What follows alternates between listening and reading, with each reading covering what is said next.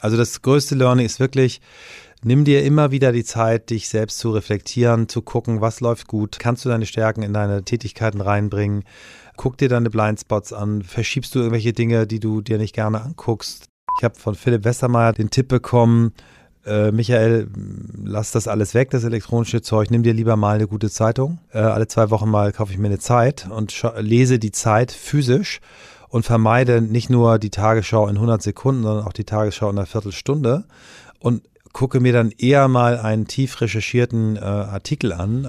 Die Turi 2 Agenda Wochen. Vielfalt, Nachhaltigkeit, Resilienz. Präsentiert von der Deutsche Post DHL Group und der Commerzbank. Turi 2 Jobs Podcast. Deine Karriere beginnt hier. Für meinen heutigen Gast, Michael Trautmann, war 2022 ein besonderes Jahr. Der Mitgründer der Agentur Think, Podcaster und New Work Evangelist, hat zusammen mit seiner Geschäftspartnerin Swantje Almers die New Work Master Skills GmbH gegründet und ein über 400 Seiten dickes Buch zum Thema New Work geschrieben. Zudem sagt Mickey Beisenherz, wenn das Bild der Arbeit neu entworfen werden muss, dann ist dieses Buch die Sixtinische Kapelle. Michael hatte hatte aber auch einen Tiefpunkt in diesem Jahr. Im Frühjahr litt er unter psychischen Problemen. Darüber, wie er da wieder rausgekommen ist und was die multiplen Krisen mit der Idee von New Work gemacht haben und immer noch machen, sprechen wir in der kommenden knappen Dreiviertelstunde. Ich bin Markus Tranto, Chefredakteur von Turi 2. Herzlich willkommen zu diesem Jobs Podcast und herzlich willkommen Michael Trautmann wir treffen uns ja im Rahmen der Turi 2 Agenda Wochen. Wir blicken auf das Jahr 2023. Einerseits voraus, andererseits zurück auf das abgelaufene, für den einen oder anderen durchaus schwierige Jahr. Ich will vorher aber noch mal ein bisschen was zu unserer Verortung sagen. Wir befinden uns hier nicht irgendwie remote oder so, sondern wir treffen uns richtig physisch in Hamburg bei OMR in den Podstars Studios. Ähm, das ist der Ort, wo sonst Philipp Westermeier seinen OMR Podcast aufzeichnet, wo ihr auch On the Way to New York aufzeichnet. Was, was ist das das hier für ein Ort für dich? Holy Ground oder ja, wie würdest du es bezeichnen? Also Holy Ground finde ich sehr schön. Das ist ähm, Freundschaft, das ist fast Familie. Hier ist ein unfassbares Team entstanden in den letzten Jahren. Also die Online-Marketing-Rockstars äh, sind mittlerweile fast 400 KollegInnen. Äh, das Podstars-Team, also die, die sich um Podcasts kümmern, sind über 80, fast 90 Leute aus dem Podcast von Philipp, äh, die äh, auch sehr eine lustige Geschichte, die Idee dazu bekam, als er mit seinen damals noch kleinen Zwillingen äh, immer äh, durch den Park ging und dann sich die Zeit mit äh, Podcast äh, mhm. quasi doppelt äh, nutzbar gemacht hat und dann die Idee bekam, Mensch, das könnte ich doch auch. Und äh, daraus ist ein ganz wunderbares Team geworden. Ich bin super, super gerne hier. Ähm, ganz tolle Kolleginnen und äh, ja, das ist, ist ein wichtiger und spezieller Ort für mich. Mhm. Deine Erfahrung aus jetzt, wie du hast gerade gesagt, 344 Podcast-Folgen. Ähm, welche Rolle spielt der Ort, an dem man spricht, für das Gespräch? Hat das Auswirkungen? Ja, also Orte machen etwas und natürlich haben wir auch, Christoph äh, Magnussen und ich, ähm, in unserem Podcast äh, über zwei Jahre hinweg sehr viel ähm, äh, remote gearbeitet. Wir haben, als wir losgelegt haben, gesagt, wir machen immer nur echte Gespräche. Wir waren in New York, wir waren ähm, in Ann Arbor bei Fritjof Bergmann, dem Begründer der New Work-Bewegung. Ich habe in Asien Folgen aufgenommen. Ähm, und für uns war das immer wichtig, bei den Menschen zu sein mhm. oder die Menschen zu uns zu holen. Wir müssen aber auch sagen, dass mittlerweile mit, mit so Tools wie äh, Achtung, ich werde nicht bezahlt dafür, aber Riverside, ein mhm. ganz, ganz tolles Tool. Ähm, wir heute auch wirklich tolle und sehr intime Folgen hinbekommen, wenn die Menschen irgendwie verstreut sitzen. Aber trotzdem, Orte machen etwas und wenn man so wie wir auch mal eine Folge in, in New York äh, auf der Highline aufgenommen hat oder in Dumbo unter der Brücke äh, oder im Central Park ähm, oder wie ähm, Christoph mal irgendwann im Flugzeug, also in, aber nicht in, in, einem, in einem großen Verkehrsflieger, sondern mit dem Felix Haas, den ich gestern auch gerade getroffen habe, ein Unternehmer in, in, einem, in einem kleinen, in einer kleinen Propellermaschine mhm. äh, oder auch mal im, im VW-Bus, wo wir einen Tremper mitgenommen haben, äh, Kevin Loon, ein äh, Erlebnispädagoge und Biologe, den wir einfach mitgenommen haben und der mhm. uns in den ersten drei Minuten so fasziniert hat, dass wir angehalten, ich habe wieder, ich war, saß im Steuer, guckte Christoph nur an, er nickte und dann haben wir ihn gefragt, ob wir im Mikro umhängen dürfen und eine Podcast-Folge aufnehmen. Ähm, aber, aber nicht während der Fahrt. Na, doch, während der Fahrt. Ja, tatsächlich. Ich, ich hatte dann auch mein, mein ganz normales, äh, damals hatten wir so Bügelmikrofone, nenne mhm. ich es immer so, die taten auch echt weh im Kopf. Aber ich konnte erfahren und reden und es war eine wundervolle Fahrt äh, von München Richtung Leipzig. Ein ganz, ganz toller junger Mann, der uns schwer begeistert hat und ja, also, wir haben auch sehr emotionale Begegnungen gehabt, ähm, remote. Also wir hatten zwei Harvard-ProfessorInnen, einmal die Amy Edmondson, die so weltweit als die führende Teamforscherin gilt. Die hat das Prinzip der psychologischen Sicherheit als den erklärenden Faktor, warum Teams funktionieren, ähm, gehabt. Und dann den Robert Waldinger, ein ähm, Psychiater, der ähm, eine, die Langzeitstudie weltweit führt als vierter Forschungsleiter, warum Menschen eigentlich gesund, glücklich und langlebig sind. Und das waren so tolle Folgen, so tolle Menschen, die sich so geöffnet haben. Also deswegen auch das, auch der Ort, der virtuelle Ort hat für uns auch funktioniert, ja. Kann man das generalisieren? Was ist ein guter Ort für Gespräche? Also natürlich macht so ein Ort wie dieser hier, wo, wo die Akustik äh, sehr schön ist, wo man so das Gefühl hat, so in so einem warmen Becken zu sein, sehr viel. Aber es kann auch hm, sowas wie Dumbo, wenn du ein Gespräch hast in New York mit jemandem, der dort lebt, der ähm, ein spannendes Projekt äh, gemacht hat, der nämlich damals äh, in zwölf Monaten zwölfmal die Wohnung mit der Familie gewechselt hat, äh, um zu sehen, wie lebt es sich in New York eigentlich. Und natürlich, das ist ein, ein hektisches Leben, was der hatte. Und da passt auch eine hektische Atmosphäre. Also wir versuchen so Atmosphären auch hinzukriegen, die ein bisschen zum Gast passen. Und da haben wir, glaube ich, eine ganze Menge schon ganz gut gemacht. Wir haben auch Folgen gehabt, die uns mal verunglückt sind, weil Technik dann nicht gut war. Ähm, also für mich ist ein guter Ort, Technik stimmt, ich fühle mich wohl, kann mich fallen lassen und muss nicht so wahnsinnig viel dann mehr über den Ort nachdenken. Das heißt, wir sind hier an einem guten Ort. Ja, in meinem Technik, Lieblingsstudio, Studio 3, also top. Ja. Super, dann wollen wir mal gucken, welche Auswirkungen das auf unser Gespräch hat, das wir uns in den äh, kommenden äh, knappen 45 Minuten vorgenommen haben. Wir sprechen in den Turi 2 Agenda-Wochen über die Themen Nachhaltigkeit, Diversität und Resilienz. Wir gucken, wie eben schon gesagt, auf das kommende Jahr, aber wir gucken auch zurück auf das vergangene Jahr 2022. Fangen wir mal beim Rückblick an. Was hat 2022 mit dir, mit deiner Arbeit, mit deinem Leben gemacht? Ja, also das war ein großes äh, Umbruchjahr. Ähm, also eigentlich die ganze Corona-Krise war ein großes Umbruchjahr. Äh, und in diesem Jahr hat sich da nochmal einiges äh, kumuliert. Ich habe eigentlich gedacht, so im Januar mit einem Einstieg, mal remote von der wunderbaren Insel Mallorca zu arbeiten. Das ist alles ganz, ganz cool und das gibt mir dann einen guten Flow ins Jahr. Da habe ich so ein bisschen ähm, meinen eigenen Körper und das, was vorher passiert ist und was ich vielleicht nicht so richtig verarbeitet hatte, ein bisschen unterschätzt und hatte dann ähm, im März und April ähm, zwei echt schwere Monate, wo ich auch mich so ein bisschen aus dem Verkehr gezogen habe und ähm, auch sehr viel Zeit mit Selbstreflexion verbracht habe ähm, und gemerkt habe, okay, also jemand auch, der so wie ich das Glas immer eigentlich mindestens drei Viertel voll sieht, der ein sehr positiver Mensch ist, sehr viel ähm, positive Energie in sich hat, ähm, kann auch mal so eine Phase haben. Und ähm, die hat mich nachdenklich gemacht, aber auch äh, froh gemacht, dass ich sie ganz gut überstanden habe ähm, und dazu geführt, dass ich dieses Thema was mich ja jetzt seit wirklich vielen, vielen Jahren begleitet, äh, im Endeffekt dann noch glaubwürdiger vertreten kann, weil ich auch mal so die, die andere Seite gesehen habe, wie, wie es eigentlich mal, wenn man sich mal richtig scheiße fühlt. Hm. Was hat dir geholfen, um das zu überwinden, diese mhm. schwere Zeit? Also mir hat eine sehr, sehr gute, ähm, sehr, sehr gutes Netzwerk, privates Netzwerk äh, geholfen, eine Familie, in der das einfach auch völlig äh, normal ist, über solche Themen zu sprechen ähm, angefangen bei meiner Frau und meinen beiden Söhnen.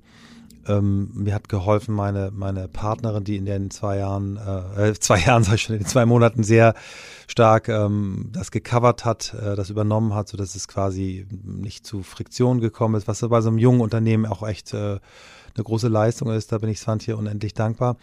Und ähm, dann haben mir auch wirklich tolle, tolle Ärzte und äh, Leute geholfen, die sich wirklich mit den Themen, mit den psychologischen Themen auskennen. Und das war die, die Mischung. Äh, Freunde, also sehr, sehr gut. Also ich äh, muss sagen, an alle, die, die auch mal irgendwie so ein Thema haben, schluckt es nicht runter, verdrängt es nicht, sondern öffnet euch. Ähm, ihr werdet sehen, ihr bekommt ähm, sehr viel ähm, Support. Ja. Mhm. Dann ist das Thema unseres Gesprächs vermutlich Resilienz. Das passt trifft gut, am ja. ehesten ähm, bei den ja, es passen alle drei. Nein, es passen alle drei. Also ich würde auch gerne, dass wir, dass wir alle drei uns ruhig vornehmen, weil für mich, ähm, wenn du jetzt, ich will jetzt keine Werbung für unser Buch machen, aber es gibt. Machen wir gleich noch. Es also gibt in unserem Buch drei Kapitel, die mhm. heißen genau wie eure drei Worte. Es gibt mhm. ein Kapitel Resilienz, es gibt ein äh, Kapitel äh, Diversität und es gibt ein Kapitel Nachhaltigkeit.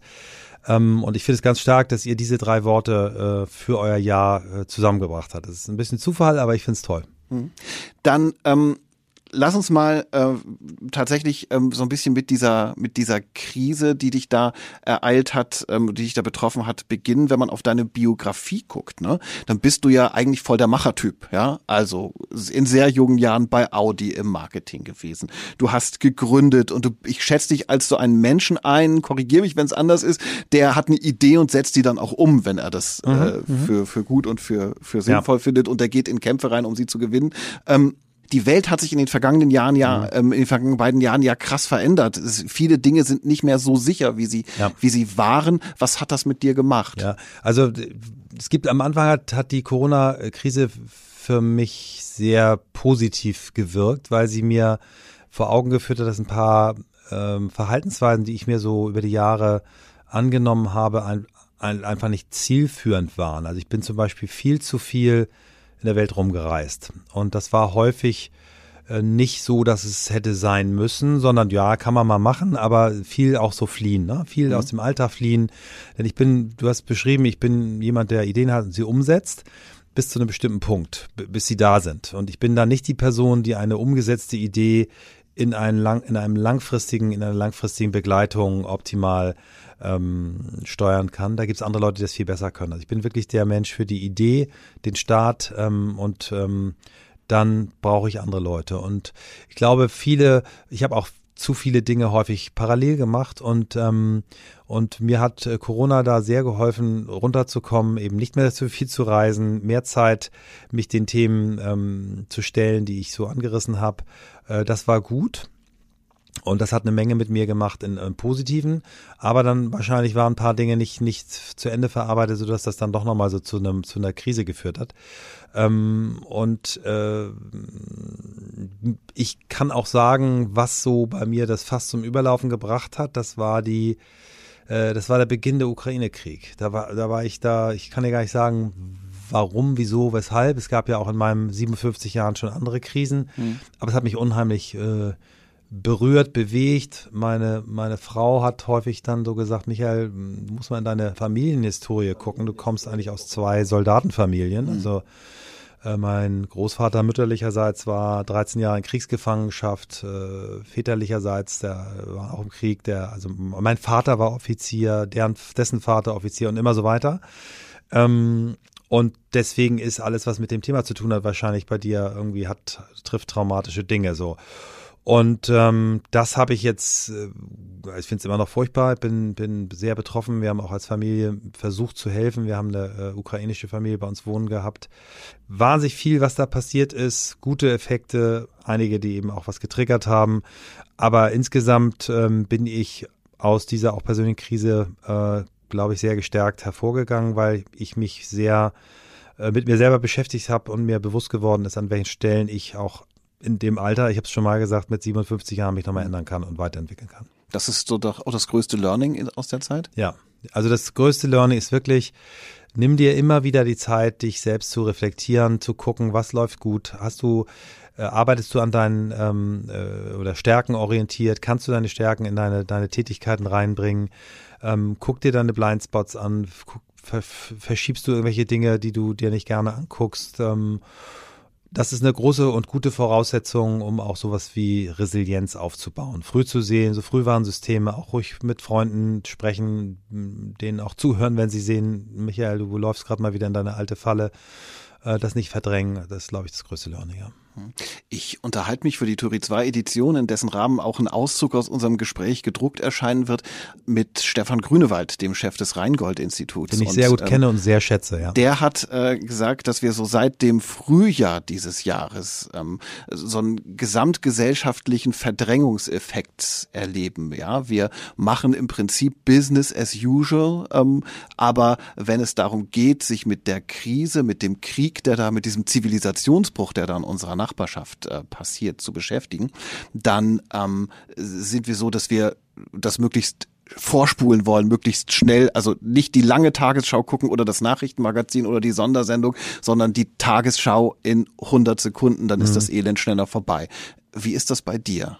Ähm, ich habe ähm, im Mai, als ich so quasi wirklich sehr gut gestärkt und auch für mich als gefühlt sehr resilient wieder mhm. ins Berufsleben eingestiegen bin, ähm, mich von ganz vielen oder von, eigentlich von allen Nachrichten-Apps getrennt. Mhm. Ähm, ich habe von, von Philipp Westermeier damals, der auch sehr dicht dran war an mir und immer, immer noch ist, den Tipp bekommen, äh, Michael, lass, lass das alles weg, das elektronische Zeug, nimm dir lieber mal eine gute Zeitung. Ne? Ähm, mhm. Und ich gucke mir eher mal, äh, alle zwei Wochen mal kaufe ich mir eine Zeit und lese die Zeit physisch und vermeide nicht nur die Tagesschau in 100 Sekunden, sondern auch die Tagesschau in einer Viertelstunde. Mhm.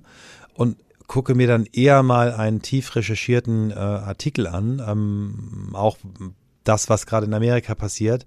Höre mir lieber ähm, einen Zeit-Podcast äh, Okay America an, der mir mit zwei ModeratorInnen, die, die mir da gut gefallen, wie sie es machen, mehr gibt, ähm, als jetzt die schnelle Nachricht. Oder ich höre einem Julius Vandela, der selber äh, zwei Wahlkämpfe von Obama mit als Wahlkampfhelfer äh, begleitet hat, dann in seinem Podcast an, wie er die aktuelle Lage äh, sieht.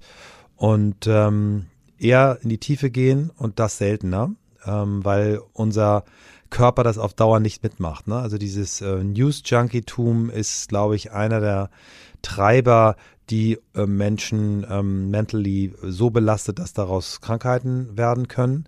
Ich habe mal irgendwann bei einer NDR-Dokus, hat meine Frau mir damals als Link geschickt von einem Professor gehört, der hat gesagt, das, was wir uns, und da war gerade kein großer Krieg in der Welt, das, was wir uns an Nachrichten in einer Intensität jeden Tag reinhauen, das belastet äh, unser mentales System wie Krieg. Also wir befinden uns quasi im Dauerkrieg.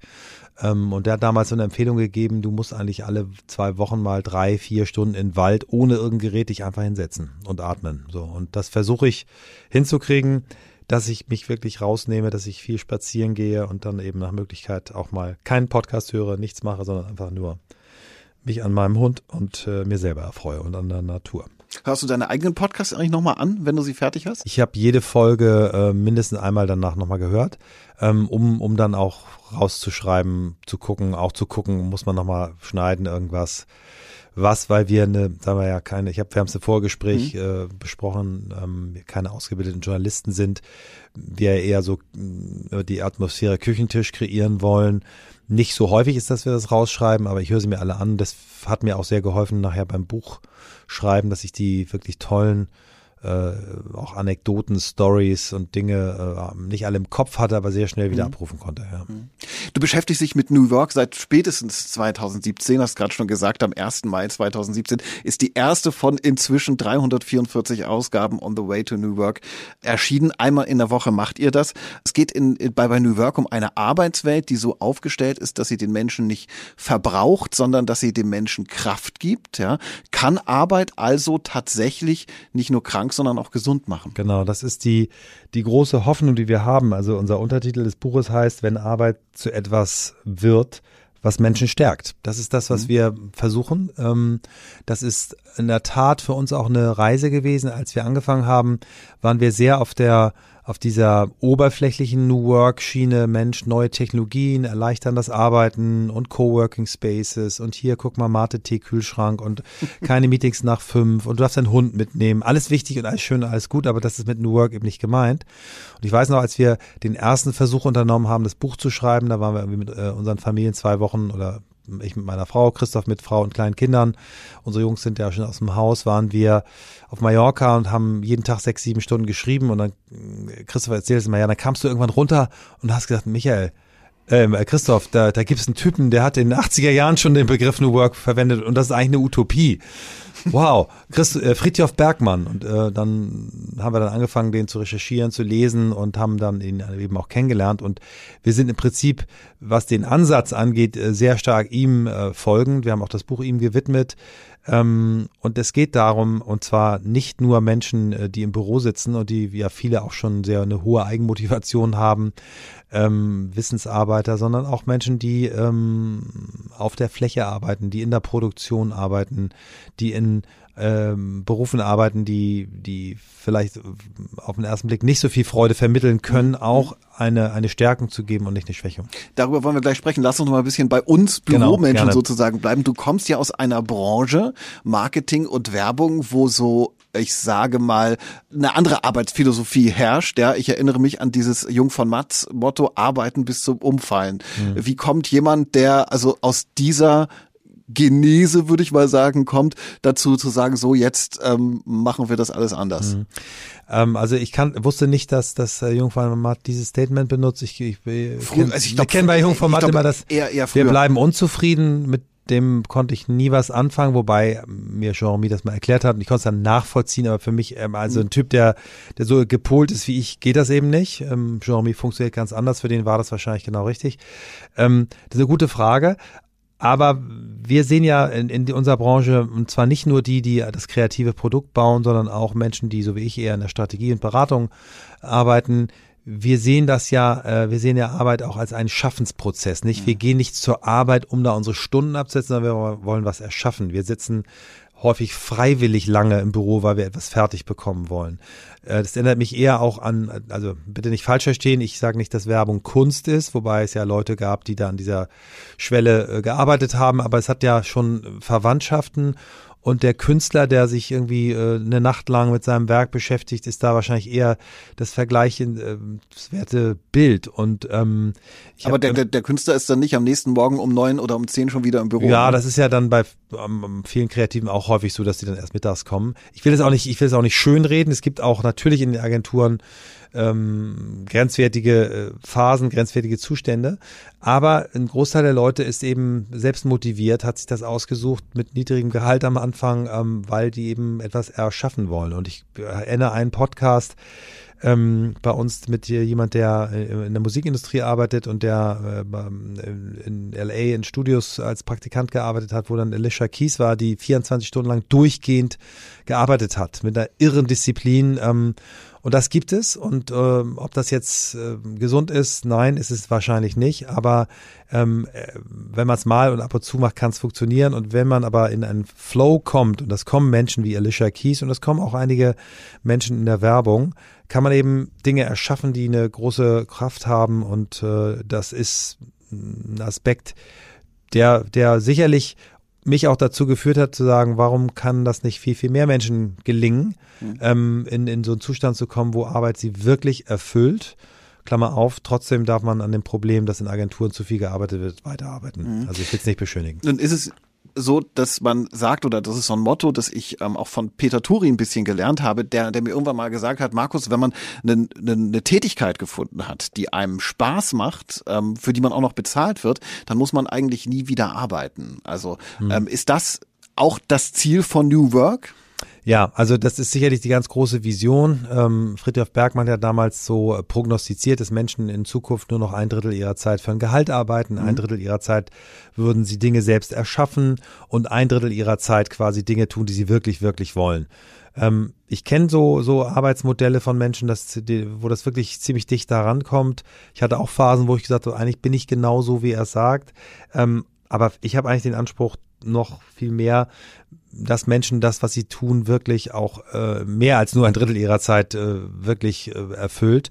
Und wir hatten ein ganz tolles Erlebnis heute. Philipp Westermeier äh, und ich sind heute mit dem Nachtzug aus München gekommen und wir hatten da eine, eine Schaffnerin, die war so unglaublich freundlich und äh, serviceorientiert und so nett mit uns, wo ich sagte, wow, die liebt ihren Job.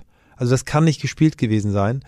Ähm, ganz, ganz großartig. Und äh, ich habe das häufig in Berufen gesehen, die im Service sind, ähm, von Menschen, die das wirklich, ob das in einem Hotel ist, ob das ähm, ähm, jemanden, häufig auch Schaffner im Zug. Ich habe ganz tolle Schaffnerinnen und Schaffner im Zug getroffen, auch, auch, auch äh, Stewardessen und Stewards in Flugzeugen, äh, im, Krank im Krankenhaus, mhm. ähm, Pflegepersonal die haben nur das Problem, dass sie teilweise unter Umständen arbeiten müssen, dass sie dieser inneren Berufung ähm, nur gerecht werden können durch Selbstausbeutung und, und, und, und härteste Umstände. Und da müssen wir eben ran, dass wir die Rahmenbedingungen wieder so schaffen, dass der positive Aspekt auch wirklich zum Greifen kommt. Genau, das wäre mein nächster Punkt gewesen. Also wenn man einen Job hat, der sich nicht wie eine Arbeit anfühlt, dann öffnet man eigentlich Selbstausbeutung Tür und Tor. Wie hilft der New Work Begriff auch so wie du ihn definierst, dass genau das mhm. nicht passiert oder wo hilft er? Genau, also wir haben in unserem Ansatz, wir sehen ja sehr stark diese diese diesen Dreiklang, dass New Work äh, und die Tools und die Ideen helfen sollen, den Menschen an sich zu stärken, individuell zu stärken, dann das Team, ähm, die Abteilung, den Bereich, das Unternehmen und dann aber auch die Gesellschaft.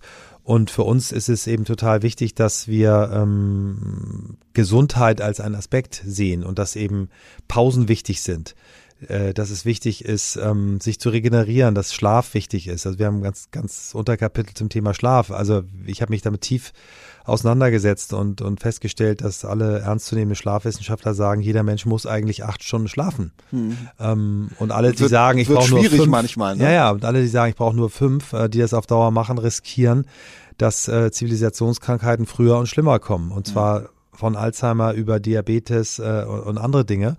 Ähm, und also ja, das gehört dazu und ähm, dazu gehört eben auch, dass man äh, kapiert, dass man eben nicht grenzenlos Höchstleistungen bringen kann, ähm, sondern dass man eben Pausen braucht und Erholung braucht. Nun ist ja so, durch die Corona-Pandemie, ähm, durch Homeoffice, durch Remote-Arbeiten sind ganz viele Menschen viel schneller womöglich als erhofft und erwartet mit, mit so einem New Work-Begriff in Berührung gekommen. Das ist aber noch bei, bei weitem nicht alles. New Work ist, wie wir gerade auch schon gehört haben, ähm, größer. Wie, wie, wie viel bist du damit beschäftigt, New Work-Missverständnisse auszuräumen in den letzten Monaten? Ja, das ist immer wieder der Fall, dass ich in Diskussionen komme, also auch wenn ich als Keynote-Speaker oder äh, eingeladen werde, dass da wirklich einige Leute mit, der, mit einem aufgeklappten Taschenmesser in der Tasche sitzen oder verschränkten Armen. Mhm. Und ich eigentlich versuche in den ersten drei Minuten zu erklären, ähm, dass New Work eben nicht gleich Remote oder Hybrid Work ist, äh, sondern dass New Work ein viel, viel größeres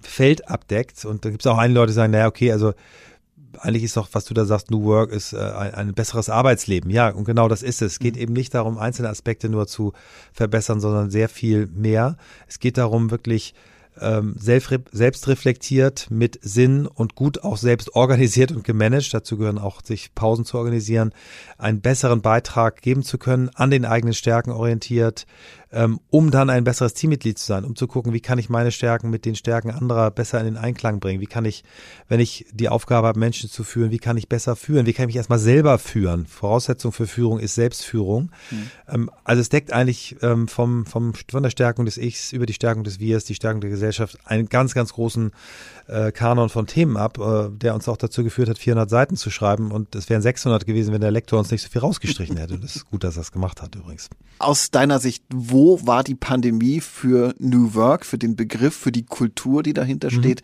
gut? Wo war sie schlecht? Mhm. Also gut war sie auf jeden Fall, dass ähm, wir äh, technologisch innerhalb kürzester Zeit Dinge durchgesetzt haben, die wir seit zehn Jahren ankündigen und die ja auch seit zehn Jahren möglich gewesen wäre. Also Videokonferenzen gibt es schon ein bisschen länger ähm, und auch schon zu niedrigen Kosten. Ähm, und dass diese Technologie, den Einsatz von Technologie schnell durchzusetzen, das war gut.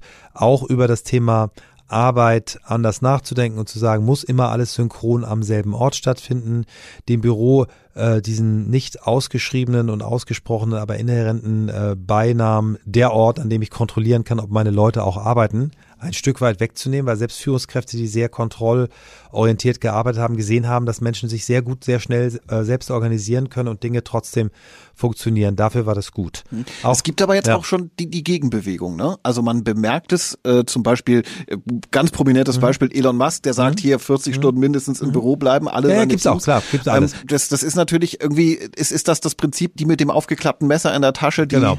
Gibt es und es gibt auch nicht, ich sage auch nicht, dass äh, es falsch ist, wenn eine Firma sagt, fünf Tage vor Ort Pflicht. Es mag Unternehmen geben, es mag Konstellationen geben, wo das nach wie vor möglich ist, richtig ist, wenn dann andere Dinge stimmen. Ne? Also ein, eine Firma, die sich dazu entscheidet, eine Vollpräsenz zu haben, kann trotzdem New Work sein. Es muss zum Beispiel Rücksicht darauf genommen werden, ähm, dass die Menschen diese Vorteile, die sie dadurch haben, ähm, dass sie ihr Familienleben etwas anders gestalten können. Anders, vielleicht ist es ein Betriebskindergarten. Ne? Also das ist, sind, können kleine Sachen sein.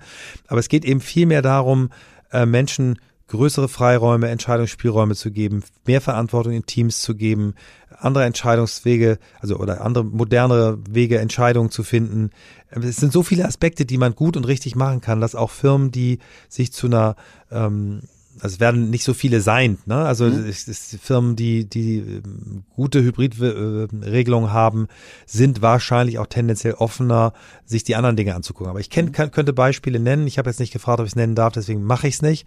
Habe mich gestern mit einem Unternehmer sehr lange darüber unterhalten, was der alles macht für sein ähm, äh, Team, äh, aber eben äh, trotzdem eine Berufspflicht hat. Und das hat mich überzeugt. Und wir hatten ähm, den äh, Gründer von Trigema, den Wolfgang Grupp bei uns, der auch gesagt hat, pass mal auf, wir haben hier 1200 Leute ungefähr, davon sitzen 30 im Büro. Hm. Ich finde das asozial zu sagen, die dürfen machen, was sie wollen und die anderen müssen weiter in der Fabrik sitzen. Richtig. Mein Führungsstil ist, wir sitzen alle zusammen offen in dem Büro und so weiter.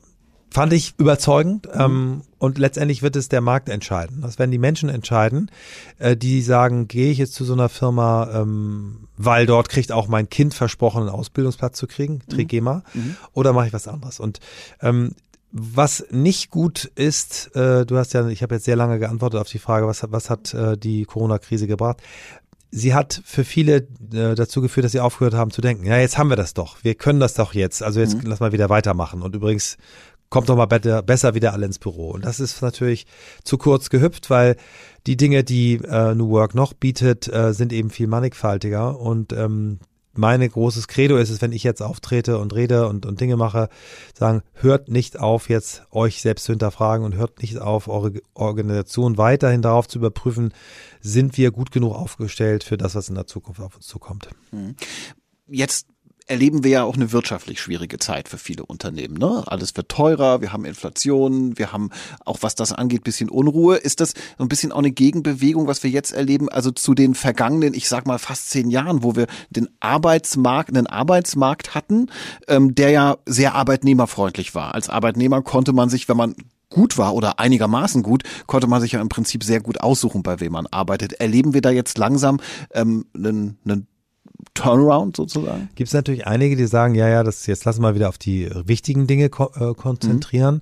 Aber Fakt ist, dass in den USA es kein Jahr gab, ähm, ich kenne die ganz aktuellen Zahlen nicht, aber kein Jahr wie 2021, wo so viele Menschen, ich glaube, es waren 60 Millionen Menschen gekündigt haben.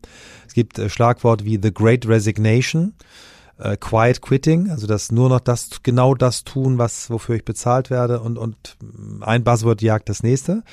Und wir müssen uns einfach nur die Demografie angucken. Es ist ganz klar, dass die ähm, jungen Leute und auch selbst wir, also wir sind ja, du bist ja jünger als ich, aber wir sind beide jetzt nicht mehr 25. Ähm, wir werden bessere Chancen am Arbeitsmarkt haben. Und es werden auch äh, Führungskräfte mit 60 plus und auch Fachkräfte mit 60 plus, die mhm. vielleicht eher so aus Systemen mit so Early Retirement Lösungen rausgekickt worden sind, wieder gefragt sein, weil wir einfach einen Fachkräftemangel haben, weil wir nicht nur einen Fach, wir haben generell einen Arbeitskräftemangel und äh, der äh, Arbeitnehmende ist im Vorteil. Und das wird so bleiben. Und deswegen müssen die Unternehmen sich gucken, angucken, was habe ich denn zu bieten, ähm, um die dringend benötigten Menschen, die einfach per Demografie nicht immer nachwachsen, ähm, zu bekommen. Mhm.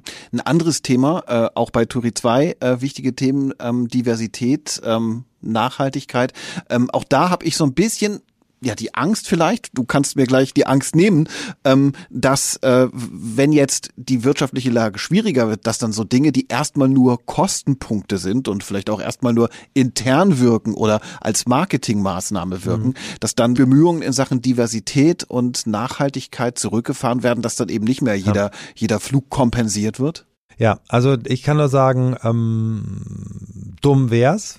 Man kann sich jetzt darüber streiten, okay, wenn ich jetzt die Flüge mal sechs Monate nicht kompensiere, ob das schon dumm ist oder auch bei einigen Unternehmen einfach nicht anders geht. Also das mhm. wage ich nicht jetzt zu kritisieren. Aber zu sagen, wir schrauben mal unsere Nachhaltigkeits- und Diversitätsbedingungen zurück und machen so weiter wie früher, ist falsch. Ich lasse mich das an zwei Beispielen. Ähm, ausführen. Fangen wir mal mit Diversität an. Diversität ist die ganz, ganz große Chance, den ähm, Fachkräftemangel, den Arbeitskräftemangel ähm, dadurch, dass ich mein Suchfeld erweitere, etwas entgegenzusetzen, ist der erste Punkt. Der zweite Punkt ist, wenn ich es richtig mache, sind diverse Teams einfach besser. Große McKinsey-Studien, ähm, divers geführt, äh, divers besetzte Leadership Boards, also sobald eine Frau dran äh, ist, äh, steigt die Chance um 21 Prozent, dass äh, ich überdurchschnittlich äh, viel Gewinn mache in meiner Branche. Sobald mehr Ethnien drin sind, ist der Effekt noch größer. Ähm, Amy Edmondson, die, die ähm, große äh, Forscherin ähm, für das Thema psychologische Sicherheit, sagt, ähm, diverse Teams wenn sie psychologisch Sicherheit haben, ist das erfolgreichste, was du als äh, Unternehmen haben kannst. Also ein ganz, ganz wichtiger Faktor.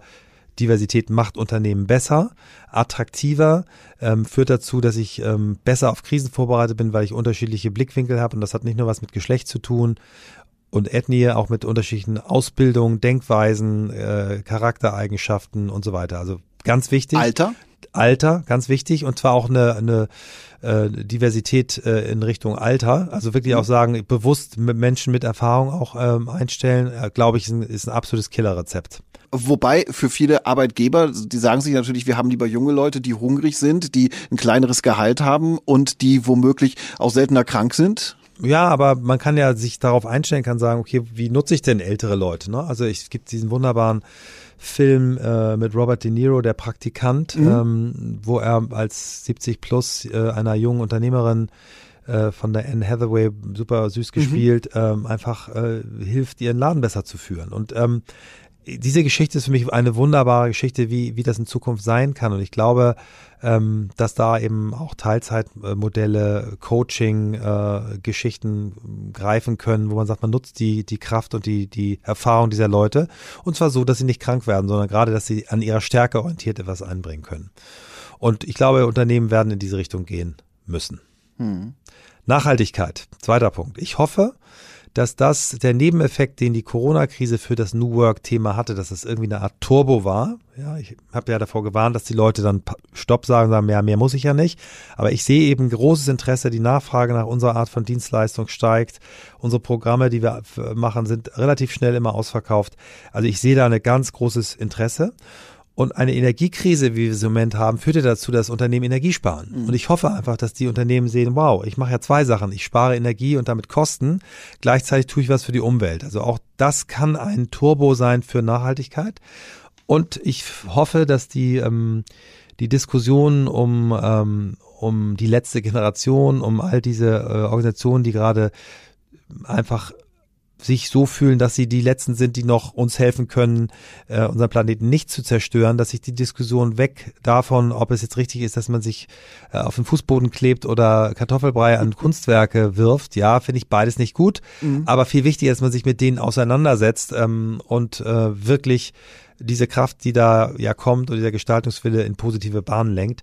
Ähm, beide Themen, Diversität und Nachhaltigkeit, sind Bestandteile eines umfassenden New Work-Verständnisses. Ganz kurz nochmal der Rückgriff auf den Friedhof Bergmann, der hat schon in den 80er Jahren vor den vier Tsunamis gewarnt, ähm, ne, Ausbeutung der Natur, ähm, äh, also der Ressourcen, Zerstörung des Klimas, Zerstörung der, äh, unserer Kultur und immer größere Schere, werdende Schere zwischen Arm und Reich. Also das ist angelegt in der Ursprungs-New Work-Idee und deswegen, ähm, ja, Nachhaltigkeit, Diversität, Resilienz, drei tolle Themen. Super, dass ihr das nächste Jahr quasi so einleiten wollt. Du hast vorhin zu Anfang unseres Gesprächs schon so ein paar spannende Beispiele darüber gesagt, wo du Menschen, die im Dienstleistungssektor arbeiten, äh, wo du tolle Erlebnisse hast, wo, wo du merkst, die Leute lieben ihren Job. Ähm, aber es wird immer Jobs geben, wo man nur schwer sagen kann, den Job mhm. liebe ich. Mhm. Mhm.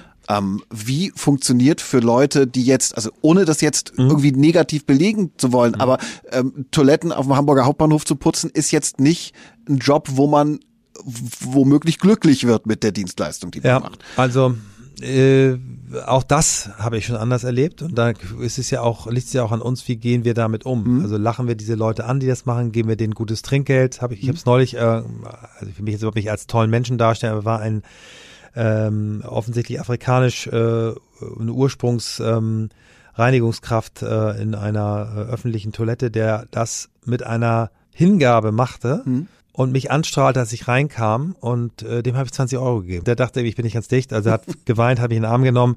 Ich will erzähle das nicht, weil das jetzt so toll ist, mhm. sondern einfach nur, weil wir, es liegt an uns. Wie können wir mit diesen Menschen umgehen? Und ähm, ich erinnere dann immer an dieses Beispiel äh, JFK, der irgendwann mal, als er die NASA ähm, besichtigte, ein paar Jahre vor dem ersten Mondflug und dann die ein, ein, eine Reinigungskraft ähm, äh, ein Afroamerikaner, der dorthin äh, irgendwie fegte, fragte, was ist Ihr Job hier? Und er dann antwortet, ich helfe den ersten Menschen auf den Mond zu bringen, Mr. President. So, ich weiß gar nicht, ob es wirklich stattgefunden hat, aber mhm. die Haltung, das zu erzeugen, ähm, Reinigungspersonal, in Krankenhäusern, die eben helfen können, dass äh, keine Keime entstehen, denen das zu vermitteln. Ihr seid an, na, also ihr habt einen ganz, ganz tollen Purpose hier. Ihr müsst helfen, ihr helft, dass Menschen nicht sterben. So diese Bedeutungszusammenhänge. Dann wird sicherlich helfen, dass viele von äh, unangenehmen Dingen immer weiter automatisiert werden. Äh, und dann kann man vielleicht auch gucken, vielleicht äh, Menschen zu helfen, dass sie dann nicht nur so einen Job machen, sondern vielleicht noch etwas anderes machen können, was viel mehr ihrem, ihrer echten Berufung äh, entspricht, äh, ihnen auch zu ermöglichen, ähm, sich weiterzuentwickeln. Und irgendwann, wenn Leute diese Jobs nicht mehr machen möchten, dann muss man sie eben auch vielleicht besser bezahlen. Auch das kann was Das sein. wäre jetzt mein nächster Punkt gewesen. Du hast ja Symbol, also symbolisch dem, dem, ähm, mhm. dem äh, der Reinigungskraft 20 Euro in die Hand gedrückt, weil du so begeistert warst von ja. der Person. Müssen wir als Gesellschaft uns ändern und sagen, so Jobs, die eher so Liebhaberjobs sind, dass dass man zugunsten derjenigen, die wirklich die harte Arbeit machen, die Arbeit, die womöglich auch wehtut, körperlich, vielleicht auch geistig, mhm. Dass man die besser bezahlt? Ja, finde ich. Und ich finde auch, wir müssen darüber nachdenken, ernsthaft darüber nachdenken, wenn ich jetzt ähm, die Argumentation der Unionsparteien äh, gegen das Bürgergeld höre, die greift für mich zu kurz zu sagen, ja, wir müssen noch den Abstand zwischen den Niedriglohnen und dem Bürgergeld, der muss groß genug sein, weil sonst lassen sich doch alle in die Hängematte fallen. Es gibt einige Studien, äh, die ähm, mich dazu geführt haben, die Ergebnisse dieser Studien, dass wir uns ernsthafter mit dem Thema bedingungsloses Grundeinkommen auseinandersetzen müssen, dort größere Experimente auch in Deutschland mal durchführen müssen, weil das, was ich da gelesen und gesehen habe, äh, für mich so ähm, vielversprechend ist, dass Menschen eben, die nicht mehr in Armut sind, die wirklich ähm, einen Mindestsockel haben, auf einmal freiwillig aus intrinsischer Motivation sich weiterbilden und weiterkommen wollen. Ähm, das löst nicht alle Probleme, aber da in diese Richtung mal weiterzudenken, das würde, glaube ich, äh, helfen. Ja, zu dem Thema gibt es viele Dystopien, aber auch viele genau. Utopien. Ja. Also von daher muss man mal gucken, wie sich ja. das, wie sich das entwickelt. Eine andere, und das wäre jetzt vielleicht auch der, der letzte Aspekt in unserem Gespräch, ist, dass ähm, es Studien gibt, die beobachten, ähm, dass äh, gerade in Zeiten von Remote Work, von Homeoffice, dass die Loyalität zum Arbeitgeber sinkt. Du hast auch gerade schon gesagt, in den USA hat es noch nie so viele Kündigungen gegeben.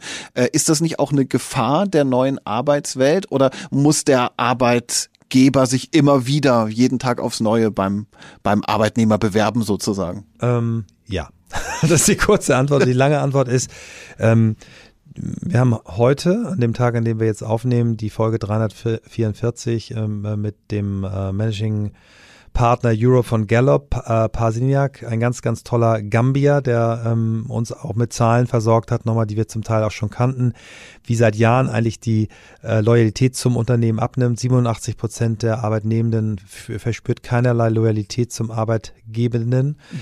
Ähm, 13 Prozent sind actively, äh, actively disengaged, das heißt bis hin zu sie schaden dem Unternehmen bewusst. Und ja, ähm, das wird durch diese Remote-Sache noch verschärft, aber die Chancen, äh, sich gut zu verhalten, sind auch da. Es gibt eine Studie vom MIT, die gezeigt hat, dass in ganz vielen Firmen Führungskräfte in der Corona-Krise durch Zeigen von Empathie zu viel besseren Bewertungen gekommen sind äh, als vorher. Und wir müssen uns mehr um die Menschen kümmern. Wir müssen aktiv fragen, wie geht es euch? Was können wir tun, um eure Arbeitsbedingungen zu verbessern? Und ja, Unternehmen müssen sich jeden Tag wieder bei ihren Mitarbeitern bewerben. Finde ich ein ganz schönes Bild. Wenn du auf das Jahr 2023 blickst, 2022 haben wir geklärt, es war ein schwieriges Jahr. Was wünschst du dir von 2023? Ja, ich wünsche mir natürlich, dass äh, der Krieg, ähm, der Angriffskrieg äh, in der Ukraine zu einem äh, friedlichen Ende kommt, äh, dass wir äh, Russland irgendwie wieder in die Staatengemeinschaft ähm, zurückholen, vor allen Dingen aber den Wiederaufbau auch in der Ukraine unterstützen. Ähm, ich wünsche mir, dass wir das Thema Nachhaltigkeit ernsthaft angehen. Ich wünsche mir, dass wir beim Thema Diversität Fortschritte machen, äh, äh, auch äh, insbesondere im Bereich junge Unternehmen, wo wir viel zu viele männliche Gründerteams noch haben.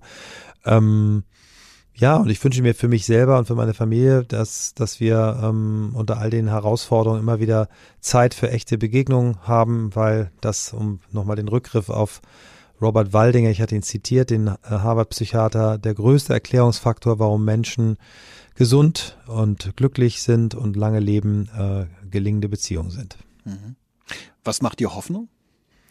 Ähm, Hoffnung macht mir auch einer unserer Gäste aus dem Podcast, das ist Rutger Breckmann, ein holländischer Historiker, der mit seinen beiden Büchern äh, Utopien für Realisten und im Grunde gut, und ich referiere jetzt auf das zweite Buch im Grunde gut, ähm, ein positives Menschenbild äh, mir in den Kopf gesetzt hat, das auch durch viele Studien belegen konnte. Und ich glaube, Menschen sind im Grunde gut und wollen das Beste. Und ich hoffe, dass wir diese Kräfte, die in allen Menschen irgendwo schlummern, äh, aktivieren, um die großen Challenges, die vor uns liegen, wirklich gut anzugehen. Michael, ganz vielen Dank für das Gespräch. Ich danke dir, Markus. Vielen, vielen Dank. Die Turi 2 Agenda Wochen. Vielfalt, Nachhaltigkeit, Resilienz.